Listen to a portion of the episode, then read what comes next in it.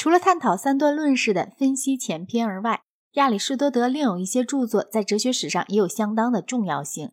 其中之一就是《范畴论》那个短篇著作。新柏拉图主义者普尔菲利给这部书写过一篇注释，这篇注释对于中世纪的哲学有很显著的影响。但是目前还是让我们撇开普尔菲利，而只限于谈亚里士多德。范畴这个字，无论是在亚里士多德的著作里，还是在康德与黑格尔的著作里。其确切含义究竟指的是什么？我必须坦白承认，我始终都不能理解。我自己并不相信，在哲学里面，“范畴”这一名词是有用的，可以表示任何明确的概念。亚里士多德认为有十种范畴，即实体、数量、性质、关系、地点、时间、姿态、状况、活动、遭受。对于范畴这一名词所提到的唯一定义就是每一个不是复合的用语。接着就是上述的一串名单，这似乎是指凡是其意义并不是由别的字的意义所结合而成的每一个字，都代表着一种实体或一种数量等等。但是并没有提到编排这十种范畴的名单所根据的是一种什么原则。实体首先就是。既不能用以叙说主词，而且也不出现于主词的东西。当一个事物尽管不是主词的一部分，但没有主词就不能存在时，我们就说它是出现于主词。这里所举的例子是出现于人心之中的一些文法知识，以及可以出现于物体的某一种白色。实体在上述的主要意义上，便是一个个体的物或人或动物。但是在次要的意义上，则一个种或一个类，例如人或者动物，也可以叫做一个实体。这种次要的意义似乎是站不住脚的，而且到了后代作家们的手里，更为许多坏的形而上学打开方便之门。分析后篇大体上是探讨一个曾使得每一种演绎的理论都感到棘手的问题，那就是最初的前提是怎样得到的。既然演绎法必须从某个地点出发。我们就必须从某种未经证明的东西而开始，而这种东西又必须是以证明以外的其他方式而为我们所知的。我不准备详细阐述亚里士多德的理论，因为它有赖于“本质”这个概念。他说，一个定义就是对于一件事物的本质性质的陈述。本质这一概念是自从亚里士多德以后，直至近代的各家哲学里的一个核心部分。但是我的意见则认为它是一种糊涂不堪的概念。然而，它的历史重要性却需要我们对它来谈几句话。一件事物的本质，看来就是指它的那一样性质。这些性质一经变化，就不能不丧失事物自身的同一性。苏格拉底可以有时候愉悦，有时候悲哀，有时候健康，有时候生病。既然他可以变化这些性质，而又不失其为苏格拉底。所以这些就不属于它的本质，但是苏格拉底是人，则应该认为是苏格拉底的本质的东西。尽管一个信仰灵魂轮回的毕达哥拉斯派不会承认这一点。事实上，本质的问题乃是一个如何用字的问题。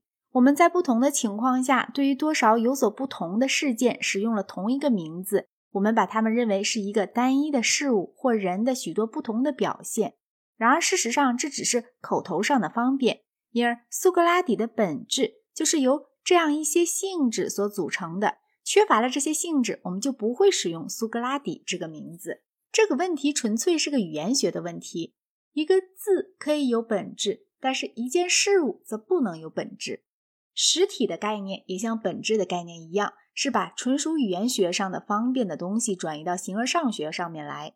我们在描述世界的时候，发现把某一些事情描写为苏格拉底一生中的事件，把某一些其他的事情描写为史密斯先生一生中的事件，是很方便的事。这样就使我们想到苏格拉底或者史密斯先生，是指某种经历了若干年代而持久不变的东西，而且在某种方式下，要比对他所发生的那些事件更为坚固、更为真实。如果苏格拉底有病，我们就想苏格拉底在别的时候是健康的，所以苏格拉底的存在与他的疾病无关。可是另一方面，疾病也必须某个人有病。但是虽然苏格拉底并不必须有病，然而却必须有着某种东西出现于他。假如他要被人认为是存在的话，所以他实际上并不比对他所发生的那些事情更为坚固。实体若是认真加以考虑的话，实在是个不可能避免种种困难的概念。实体被认为是某些性质的主体，而且又是某种与它自身的一切性质都迥然不同的东西。但是，当我们抽掉了这些性质，试图想象实体本身的时候，我们就发现剩下来的便什么也没有了。再用另一种方式来说明这个问题：区别一种实体与另一种实体的是什么呢？那并不是性质的不同，因为按照关于实体的那种逻辑来说，性质的不同要先假定有关的两种实体之间有着数目的差异，所以两种实体必须刚好是二。而其本身又不能以任何方式加以区别，那么我们究竟怎样才能发现它们是二呢？事实上，实体仅仅是把事件聚集成堆的一种方便的方式而已。我们关于史密斯先生能知道什么呢？当我们看它的时候，我们就看到了一套颜色；当我们听它说话的时候，我们就听到了一串声音。我们相信他也像我们一样的有思想和感情。但是离开了这些事件而外，史密斯先生又是什么呢？那只是纯粹想象中的一个钩子罢了，各个事件就都被想象为是挂在那上面了。但事实上，它们并不需要有一个钩子，就像大地并不需要驮在一个大象的背上一样。用地理区域做一个类比的话，任何人都能看出，像法兰西这样一个字，仅不过是语言学上的方便，在它的各个部分之外与之上，并没有另一个东西是叫做法兰西的。史密斯先生也是如此，它是一堆事件的一个集合名字。如果我们把它当做是任何更多的东西，那么它就是指某种完全不可知的东西了。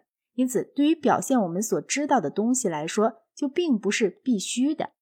实体一言以蔽之，就是由于把由主词和谓语所构成的语句结构转用到世界结构上面来，而形成的一种形而上学的错误。我的结论是，我们在这一章里所探讨过的亚里士多德的学说乃是完全错误的。只有三段论式的形式理论是例外，而那又是无关重要的。今天，任何一个想学逻辑的人，假如要去念亚里士多德或者是他的哪一个弟子的话，那简直就是在浪费时间了。可是，亚里士多德的逻辑著作还是表现了伟大的能力的，并且是会对人类有用的。假如这些著作能在一个知识创造力仍然旺盛的时代里出世的话，然而不幸的是，他们正是在希腊思想创造期的结束时才出世的，因而便被人当作是权威而接受了下来。等到逻辑的创造性复兴起来的时候，两千年的统治地位已经使得亚里士多德很难于推翻了。实际上，在全部的近代史上，科学、逻辑与哲学的每一步进步都是冒着。亚里士多德弟子们的反对而争取来的。